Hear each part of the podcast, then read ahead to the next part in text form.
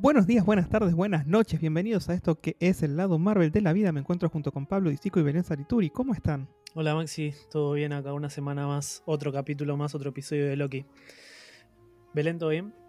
Todo bien, chicos. Sí, otro episodio de Loki, eh, con algunas cosas que habíamos más o menos no anticipado, pero que creíamos que podían llegar a pasar y ocurrieron. Así es. Bueno, vamos a empezar por el principio de este episodio. Loki siguió a quien decíamos que era Lady Loki y nos preguntábamos si ella iba a ser la villana o si esto iba a tener un volantazo. Y en realidad los villanos por ahí están en la TVA. Durante el transcurso de este episodio hubo muchas vibras a otras películas. Hubo vibras a Snowpiercer del año 2013. Hubo vibras a Antes del Amanecer. Con ellos sentados en el tren. Que yo pensé en un momento, estos dos están para darse. Pero estaban entrando así como muy en confianza y, este, y en temas como por ejemplo acerca del amor. Y dije, esto se va a desmadrar. Pero bueno, por suerte no fueron para ese lado. Eh, este episodio es el episodio que nos confirma la bisexualidad de Loki. Por lo tanto, es un episodio que nos trae varias, varias cosas que veníamos adelantando y que tienen que ver también con los cómics. Sí. Lo que veníamos. No, es algo que vos venías anticipando, Maxi, que venías diciendo que posiblemente se iba a tratar en, en los siguientes capítulos de, de, de esta, de esta serie de Loki. Y, y se fueron dando. Lo que vos comentabas de la escena del tren, eh, a mí me pareció como un poco extraña esa escena. Eh, no sé si extraña es la palabra, pero sentí como que estaba medio fuera de lugar, pero porque no me, no me cautivó mucho la relación entre Loki y ahora llamada Sylvie. Siento como que no hay todavía por lo menos no veo una química muy efectiva entre estos personajes. Como así charlábamos la semana pasada de la química entre Loki y Mobius, donde parecía como que estos personajes encajan justo, ¿no? Eh, en la dinámica que tienen. Siento que Loki y Sylvie todavía no están eh, en sintonía 100%. Y es, es cierto y es lógico, porque hasta cierto punto Loki confía en Mobius. Y Mobius a su manera, confía en Loki. Entonces la química entre ellos es buena. Siento que entre Sylvie y Loki todavía quedan cosas por resolver. Y por más que entraron en confianza cuando empezaron a hablar de la madre, que aparentemente para ambos la madre es Fraga, de la misma manera, eh, todavía hay cierta desconfianza uno del otro. Loki tiene algo que quiere Sylvie. Y entonces por ahí, por eso lo mantiene con él. Y eso, eso es algo... Loki, Sí. Perdón, es algo que no, no, no, logro entender todavía. El tema de las variantes y de por qué si son variantes de Loki no tienen el mismo origen, la misma raíz. Bueno, porque no necesariamente vienen todos en la misma línea temporal. Pensemos que te están diciendo vos que hay una sagrada línea temporal, pero en realidad si hay variantes es porque en algún momento se desviaron. Pero, ¿no se desviaron de un Loki original? Tal vez Loki asumió la forma de Sylvie y decidió quedarse con esa forma. No lo sabes. O sea, a mí, a mí me resulta raro esto de. Mm, o sea, de, de pensar que la madre no sería la misma. Eh, no, no, sé. Pero bueno, en este caso Fraga murió antes. Porque ella apenas lo recuerda, la recuerda. Claro. Entonces, hay ciertas variantes que nos hacen pensar en qué momento es en el que los guardianes del tiempo dicen, bueno, hasta acá decidimos que hay cambios y acá no. Raro, ¿no? Bueno. Sí, igual hay algo también que Sylvie repite todo el tiempo y es que le dice a Loki, no me digas variante. Como que para mí también hay, hay algo, yo no sé hasta qué punto está 100% confirmado que es una variante de Loki. O que se siente cómoda, porque por ahí las variantes de Loki que ella conoce eh, no son buenas. Entonces no le gusta ese nombre. Eh, pensemos que nosotros todavía tenemos que encontrarnos con algunas otras variantes de Loki más joven y más viejo. Y yo estoy rezando porque el viejo, cuando nos encontremos con Richard E. Grant, que es el actor que interpreta al Loki viejo, sea King Loki. Y que King Loki me encantaría que esté atrás de todo esto, planeando, eh, como cabeza de la TVA. A mí me encantaría eso. ¿eh? Sí, pero cuando vos decís un Loki más eh, viejo, un Loki más joven, estamos hablando de una variante del Loki original. O sea, estamos hablando de una. O, sea, una variante que está más adelante en el tiempo. Sí, estamos hablando de algo que nosotros vieron que siempre hablamos de los cómics, de cuánto se acercan, de cuánto se alejan. Acá no hay un cómic en el que evidentemente se estén basando porque esto es todo nuevo, para mí es todo nuevo. Pero sí creo que puede llegar a tener reminiscencias a un cómic que es Loki, agente de Asgard. En Loki, agente de Asgard, lo que tenemos es un Loki joven que es prácticamente el servicio secreto de, de Asgard. Él es el que se ocupa de todas las misiones secretas, es un capo absoluto. Y va viajando también en el tiempo para terminar encontrándose con que detrás de todos los problemas y los conflictos que se plantean en el cómic hay un Loki viejo. Está el King Loki. Y lo que este King Loki se quiere asegurar es de que el Loki joven no se desvíe del camino del villano que tiene que recorrer para convertirse en él. Ok. Por eso por ahí está eliminando a las variantes que no son como él. Que no le terminan de cerrar, diga. No le terminaran de cerrar, por ahí él no existiría. Es muy, es muy complejo, por ahí, eh, no sé si me estoy explicando bien, pero quisiera creer que apunta para ese lado. Después veremos con el tiempo qué pasa, si era Mephisto o no era Mephisto, pero a mí me encantaría que vaya para ese lado. Me encantaría ver eso, me encantaría ver un, Loki grande y malo que se enfrente a nuestro Loki héroe y a Sylvie. Y como en todas las, series anteriores que fueron de paso de la posta, el Capitán América le pasa el escudo a Falcon para que se convierta en Capitán América. Eh, Wanda y Visión se presentan y crean una nueva superheroína. Entonces, estamos viendo el ascenso de una nueva generación de héroes para suplir a los que por ahí se van quedando sin contrato. Los actores que se van quedando sin contrato no van a volver y estos son los nuevos.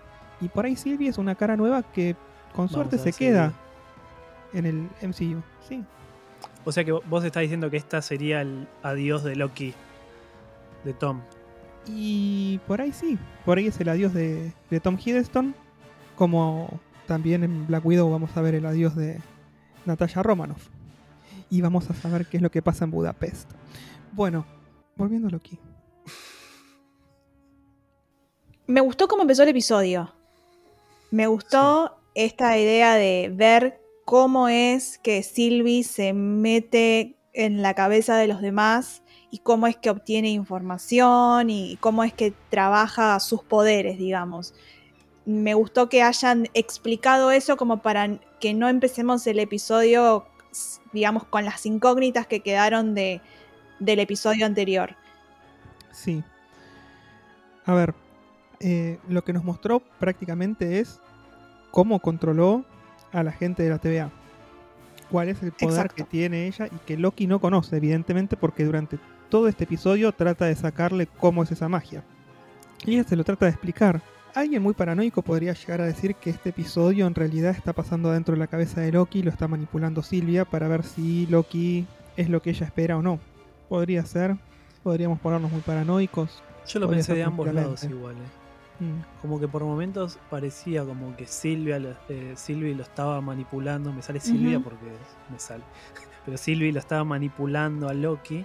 Y por momentos también parecía que Loki lo estaba, la estaba manipulando a Sylvie por, A ver. situaciones. Sería muy fácil decir, ¿viste? Cuando ella le agarra la cabeza para tratar de manipularlo y no puede. Que- Bueno, que ahí sí lo haya manipulado y en realidad la fantasía sea que no pudo hacerlo creer, y claro. bla, bla, bla. Claro. bla, bla. Se- Sería muy fácil salir por ese lado desde el punto de vista narrativo, ¿no?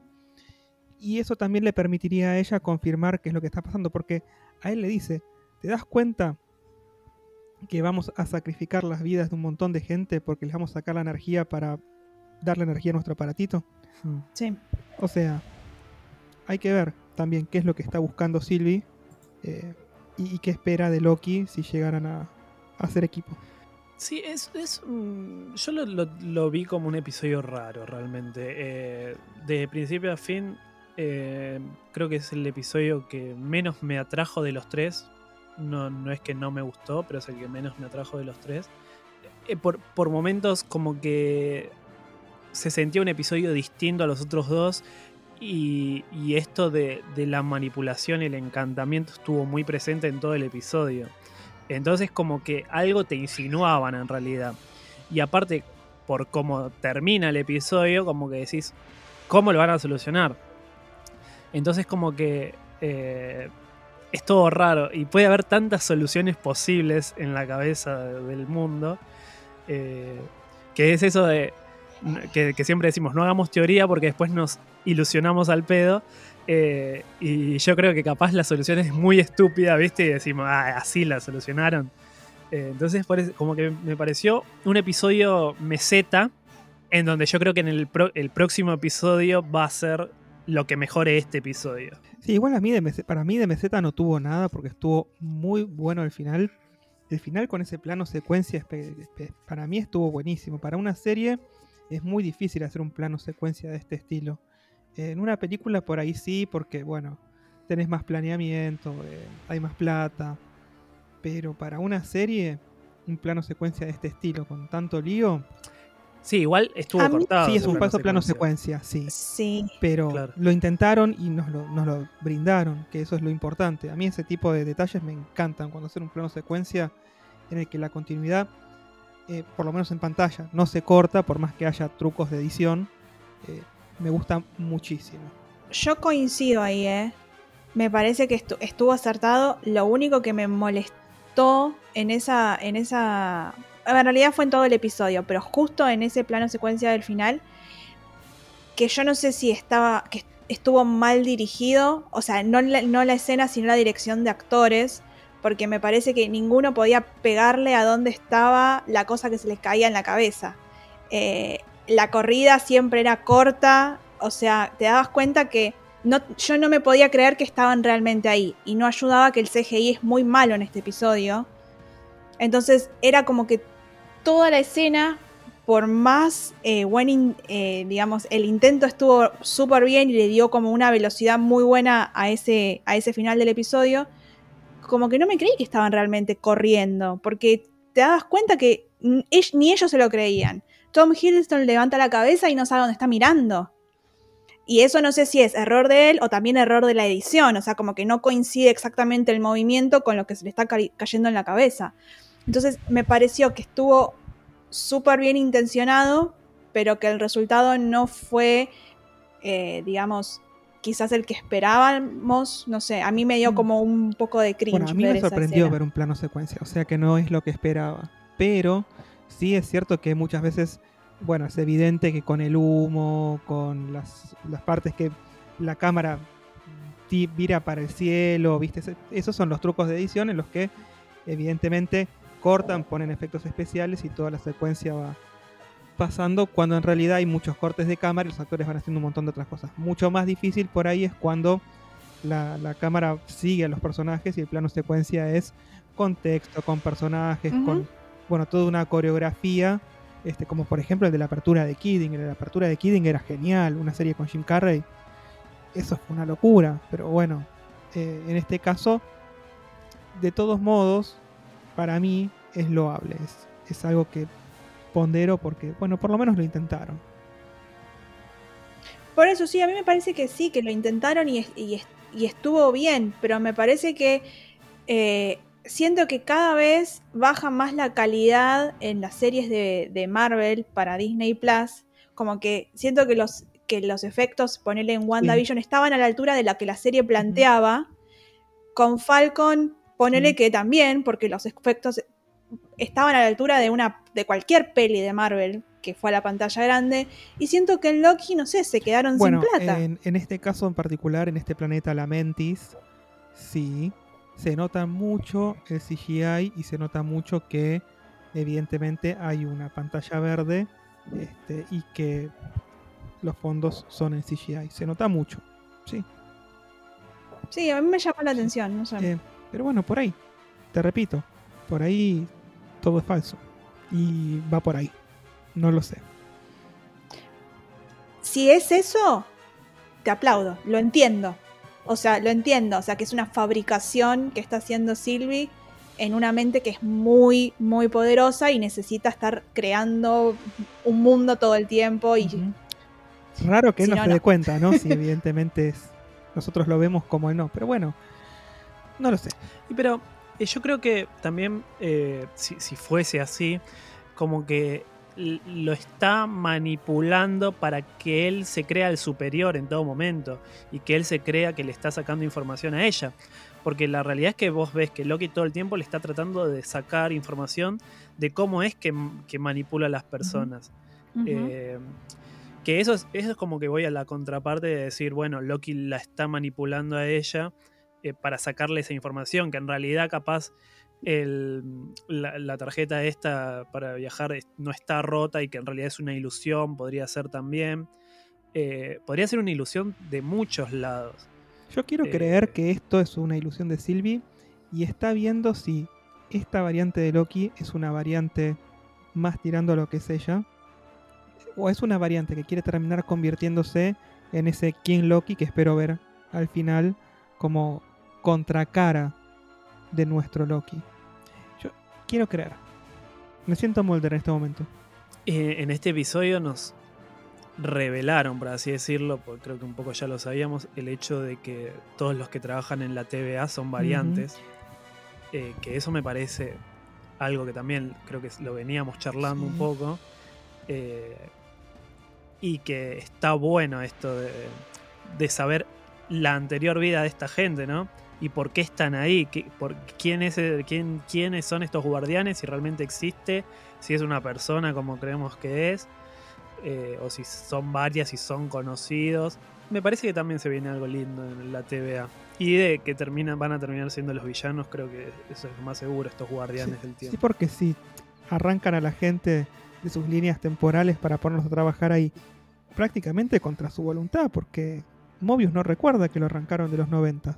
Probablemente lo hayan arrancado a los 90, por eso esa fijación con todo. Por ahí tenía un, un jet ski, pobrecito, y no se acuerda. Eh, claro, y cómo los arrancan, ¿no? Capaz que cuando los desintegran, eh, como apareció en el primer capítulo que desintegraban a este abogado, capaz que ahí en realidad los están transportando a un lugar, lavándole el cerebro y transformándolo en un empleado más. No lo sé, a mí me parece... O sea, vos decís que esa desintegración no es una eliminación de, de la variante, sino que simplemente lo están transportando a un lugar. A mí esa desintegración me hizo acordar mucho a, la- Ok. a las desintegraciones de, de Tron, a los Deraced. Eso me hizo acordar muchísimo. Como que yo siento que algo te. te- algo falta de ese momento del, del principio del, del primer episodio. Y digo, bueno, capaz que eh, es una forma de mostrarte sin mostrártelo cómo empiezan a trabajar en la TVA. No lo sé. Eh, pero de, alguna manera como que igual eh, también lo que me resultó raro cuando llega este eh, cuando llega Sylvie al ascensor dorado eh, eh, Rabona y Rabana y los demás como que tratando de defender y que no pasen ahí como que ella también sabe que hay algo ahí Sí, sabe que hay algo. Pero, pero no sabe qué o No sabe sabemos si no O sabe por lo qué. menos nosotros Claro, no sé sabemos. si no qué. sabe que. Acuérdate que Rabona en algún momento va, va a ser. eh, Tiene que ser algo distinto. Nada. Bueno, hablamos de Battlestar en su momento y Battlestar no fue algo distinto. Este, Rabona en los cómics es alguien distinto. Veremos qué pasa. Eh, eso tiene esta serie que no se acerca mucho a los cómics y tampoco tiene tantos easter eggs como para, para decir, bueno, hay guiños a esto en los cómics. O... Es una serie que más que nada está tomando vuelo por sí sola y eso me gusta mucho. Claro.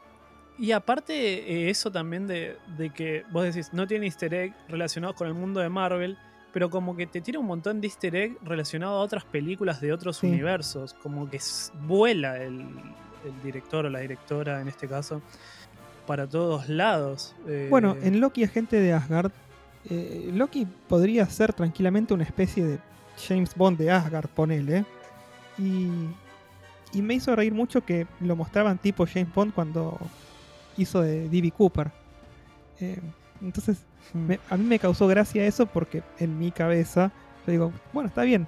Cuando vi a D.B. Cooper dije, es Loki haciendo de Bond, ¿entendés? y me, me causó gracia recordando a la gente Loki. Claro. Tiene guiños, pero nada. Los interpretás y ni siquiera sé si son guiños. Me, me cuesta decirte si son guiños o no. Es, es una serie distinta. eh, te está tratando de, de buscar por otro lado. Eh, creo que está bueno que lo hagan. Y al mismo tiempo, como que. Es como que me dice. Puede ser cualquier. Puede terminar pasando cualquier cosa. No sé para dónde va a ir. Y como que te deja pensando, ¿viste? Todas las posibilidades que podrían llegar a pasar. Pero al mismo tiempo decís, bueno, es Marvel, lo pueden mandar a cualquier lado. Y entonces como que, viste, todas las teorías que podés llegar a tener en tu cabeza, trato de eliminarlas porque sé que es Marvel y que tranquilamente me las pueden bajar de un ondazo. Sí. Bueno, si tenemos que hablar de los cómics, de lo que tenemos que hablar es de Lamentis, este planeta este, que sí se menciona en los cómics, está ahí en el, en el borde de lo que es el espacio Kree, así que es una referencia a los cómics, pero con el nombre nos quedamos, por ahí con el, color púrpura, viste, de esos rosáceos, violáceos este, que, se ven en la paleta de colores, que son similares a los que se veían en los cómics, pero no más que eso. Sí, como que no tiene demasiados guiños. La serie en general no tiene demasiados guiños. Sí. Por ahora. Así- Y faltan tres episodios, tampoco es que falta un No, montón. por eso, tiene que empezar a tomar forma y sorprendernos, supongo. Más si es un final de, de este de Hiddleston. Como que tiene que ir para arriba, tiene que Sí. ser algo lindo, algo que nos llame la Bueno, atención. hablando de eso de que vos me decís que hay guiños a otras películas, viste que yo siempre me quedo leyendo quiénes son los que aparecieron al final en los créditos. Sí. Y mm, viste los guardias del tren que, que los dejan pasar a Silvia Loki. Bueno. Sí. eh, tienen nombres. Uno era el, el- el soldado Hudson y el otro era el cabo Hicks. Y, y eso es un guiño a Aliens. Aliens 2, la de, la de James Cameron. Es, es un guiño, sí, porque eran los personajes de Bill Paxton y Michael Bean este, en la película. Así que eso es un guiño, pero de acá a la China. Ese no se me pasa, eh, te lo aseguro. Pero qué guiño raro. pero porque por eh. ahí son películas que vio cuando era joven la directora y, y les quiere hacer un homenaje. Están ahí para, para los que se fascinaron igual que ella y que cuando ven eso, nada, levantan la copa que estaban tomando, señalan la tele y, y se ríen con ella, ¿entendés? A la distancia. A mí eso me encanta. Esos guiños pequeños que si Eh. los agarras, los agarras y si te los perdes, no pasa nada. No, no pasa nada porque no Claro. influyen en la historia. No Claro, afecta a la están historia, ahí claro. para- los otros freaks como, como el que estuvo detrás de las cámaras, nada más. Un- una, una escena que me gustó mucho de este episodio eh, fue cuando Loki eh, termina de tomar la copa y la tira, pidiendo Sí. otra. Que, que es, un- eh, es un guiño claro a Thor cuando en Thor 1 cuando toma eh, cuando está ahí sentado con todos y toma también tira la taza al piso pidiendo cuando- otra como, como si fuese Cuando lo más descubre normal el del café mundo. y le recabe y... Ah, claro, el café está tomando. Sí, Sí. Este. Y este, acá estaba como loco con el Oporto, pobre Loki. No, me, me gustó mucho que cantara en Asgardiano. Me gustó mucho. Eh, nada, viste, es como decir, bueno, nada, te jugaste y. y no sé si, si habrá un lenguaje atrás, saben lo que están diciendo o qué, pero si tiene algo que ver con algún episodio, pero por lo menos le dieron un tinte distinto. Como cuando en el Señor de los Anillos te hablan en élfico, ¿viste? Me gustó. Sí. A mí eso me, ahora que estuvimos charlando, como me, me puede llegar a, a resonar que esté todo pasando en la cabeza de Loki. Porque cuando ella le explica cómo funciona esto de, de meterse en la mente de los demás y le dice que tiene que utilizar recuerdos de esas personas, me puse a pensar que quizás todas estas cosas que están pasando, como ese momento en el que Loki está medio en pedo y cantando, si quizás no es un recuerdo de verdad, Sí, y algo que disfrazado en este tren, ¿no? puede pasar. Puede pasar. Y aparte que lo hizo acordarse de la madre y... Claro, aparte fue muy momento idéntico al inicio del episodio. Los dos tomando, eh, tomando alcohol, viste, charlando. En la narrativa nada es dejado al azar. Por No, eso yo creo que si una historia está bien contada y te cuentan algo al principio es para que lo ates con algo que pasa después. Veremos qué pasa en los próximos episodios. A mí lo que, lo que no me está gustando mucho de esta serie en general es que hay demasiados humanos. Como que la historia no transcurre en la Tierra prácticamente, porque la TVA no es la Tierra y este lugar tampoco era la Tierra, y eran todos humanos. No hay otro onda guardián de la galaxia donde te aparecen millones de, de criaturas. eh, calculo que debe ser por presupuesto. Quiero Pero- creer que sí. pero como que te, te da te, es más inmersivo si hubiera otros estilos Sí. de que no sean Sí, todos si humanos. metido- a ver, estás, estás en el borde del espacio Kree. Metí algunos Kree. No te cuesta nada. Pues aparte de eso también, ¿viste? Fue el, en el primer episodio un segundo y después ya está. Como de, acá están los krill, listo, y el- listo. Ya Sí, está. en el primer episodio metieron humanos. Skrulls, metieron este, de Ah, todo un poco. Pero los Kree son los malos acá. Este, eh, pero bueno, nada, qué sé yo. Debe ser por presupuesto. eh, Capaz que el maquillaje no les sirve, tendrían que haber puesto CGI, era mucha plata. Y... Pero es raro, me- me- me- a mí me suena raro eso de, de que sean todos Sí. humanos. No sé. Sí, cuando Marvel ya estuvo, digamos, eh, explorando otras especies que no sea el ser humano. Eh, entonces, sí. En, en Guardianes de la Galaxia 2 aparecen millones de criaturas que no tenemos Pero ni los idea que son. son todos de distintos colores, tamaños. O sea, hay de todo. Pero Eh. bueno, eh, por ahí esto es porque los recuerdos no dan para meter otras. No lo sabemos. no lo sabemos. Por ahí es presupuesto. qué sé yo. Le hubiesen pedido algunos extraterrestres a George Lucas que debe tener por ahí tirados un montón. Sí. Eh, por, por momentos tuvo un, aire muy a Mandalorian. eh, Bueno, pero porque El, el desierto y Sí. todas esas cosas. Eh, todo desierto por ahí termina oliendo. y sí, ya te Sí. lleva a eso.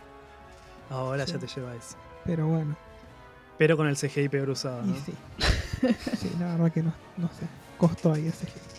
Pero bueno, el, ep- Ten- Tendría que, tendría que, Loki tendría que haber agarrado Miss Minute y llevarla a todos lados. Entonces la serie ahí hubiese estado mejor, ¿viste? Y, y vendían Miss Minute a full, como pops, a Funko Pop ahí de, de Miss Minute.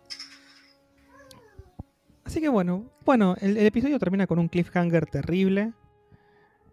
Este, porque esperábamos que algo así sucediera. Ellos dijeron que el apocalipsis este no se salvaba a nadie. Entonces, ¿cómo va a salir un cohete, no? No sé qué esperaban. Si no se salvaba a nadie.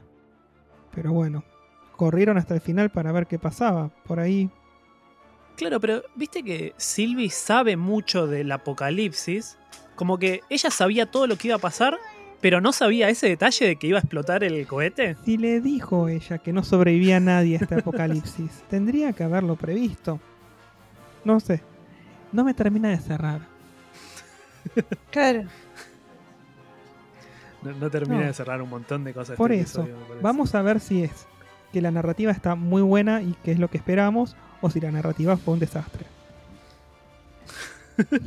Claro, porque, porque como que te deja ahí el final en suspenso y tenemos que esperar hasta la semana que viene a ver cómo se resuelve. O sea, puede ser una obra de arte terrible este episodio o puede ser un fiasco Sí. total. Y que nos deje con, con un sinsabor, o que tenga su explicación, todo tenga su explicación, y nos deje contentos. De hecho, creo que están tratando de buscar que todo tenga explicación porque nos contaron cómo fue que consiguió la información de la gente. O sea, Ujú. no creo que nos dejen ahí colgados, Claro. con nada.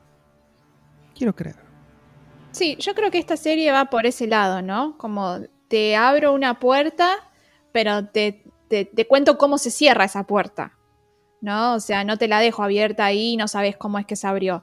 Eh, están tratando de explicar ciertas cosas, porque creo que también la esencia de la serie es bastante compleja. Entonces, si no explican muchas de las cosas que van pasando, es muy probable que la gente se termine perdiendo, en especial si nunca viste nada, digamos, relacionado a Loki, o si no leíste ningún cómic, o si no sabes muy bien de dónde salen los personajes. Creo que si no empiezan a explicar ciertas cosas, es muy fácil perderse eh, en Sí. esta serie. Y, y creo que todavía nos falta que se encuentre con algunos Lokis más, algunas variantes más. Creo que nos falta que nos expliquen un poquito del pasado de Sylvie para entender quién es, qué pasó y por qué la están cazando a ella en particular, por qué es tan resiliente. Este, y, Y yo creo que tendrían que explicar también de Mobius. y también un poco de Mobius y cómo es que llegó ahí a la TVA. Eh, creo que son todas cosas que Porque yo creo que nosotros queremos que Mobius siga en el universo Marvel, que no sea un personaje de esta Obvio. serie ya. Sí, yo creo que Mobius queremos que siga. El tema es ¿Cómo? cómo y, y quién es Mobius. Pero bueno, ya veremos con el tiempo que, que logramos y que conseguimos. Bueno, entonces, en rangos generales, es un episodio Sí, que gustó. Sí, gustó. A Sí, mí me sí. gustó. eh, y, y te repito, yo quiero creer que me va a terminar gustando encadenado con el resto de los episodios que vienen. Mm. A ver, hasta ahora Loki a mí me viene gustando un montón porque es algo nuevo y es algo fresco. No puedo mirar los cómics y decirte, uh, acá, uh, acá, uh, allá. Entonces, mi cabeza no trabaja tanto buscando referencias. Lo disfruta. Que por ahí eso es algo que con WandaVision y con Falcon and the Winter Soldier no pasó. Porque al conocer a los personajes, estabas pensando qué es lo que va a pasar con cada uno de los personajes, se te abrían distintas puertas para cada uno dependiendo de las líneas argumentales. de- Y acá no, acá fluye. Lo único que quiero es ver a ese King Loki que se... nada más, eso quiero. Al presidente Loki, ah, quiero, quiero ver esas cosas. Pero no me importa ni cómo van a llegar ahí. Aunque sea que pasen y que los vean en un cameo. Eh, en, en un, en un cartel Sí. nada más. Ah, no sé. está.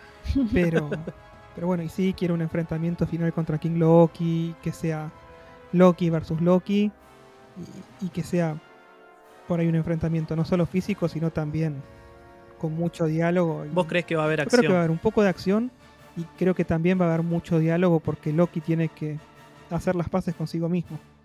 Loki viene a hacer muchos líos, y, y líos que él no quiere, que él mismo te dice, o sea, es para, para cubrir esta fachada este, de, de hombre malo, pero que abajo es un perrito, un chihuahua, ¿viste? Entonces, Sí, acordémonos que a Loki le gusta hablar Sí. mucho. Así que va a seguir hablando y con quien se encuentre en su camino, como pasó hoy también en, este episodio. A ver, la, creo que, un- no sé, dos tercios del episodio es Loki hablando con Sylvie. Eh, así que va por ese lado esta serie, va por el diálogo y, y resolver y descubrir ciertas cosas también eh, en, en el texto, no quizás tanto en la acción, o sea, eh, en alguna secuencia de acción, pelea, como veníamos quizás más acostumbrados Claro. en Marvel, ¿no? y hubo acción, fíjate que hubo acción porque, eh, a ver, inclusive Sí, usó sí. hasta la diadema donde tiene los, el cuernito de Loki, la usó como arma, o sea, estuvo Sí. buenísimo para mí. Esos son detalles que, vos decís, puede ser que estén en esos detalles y que se pierdan otros detalles, como el que estamos hablando del cohete. No sé. Eh, por eso.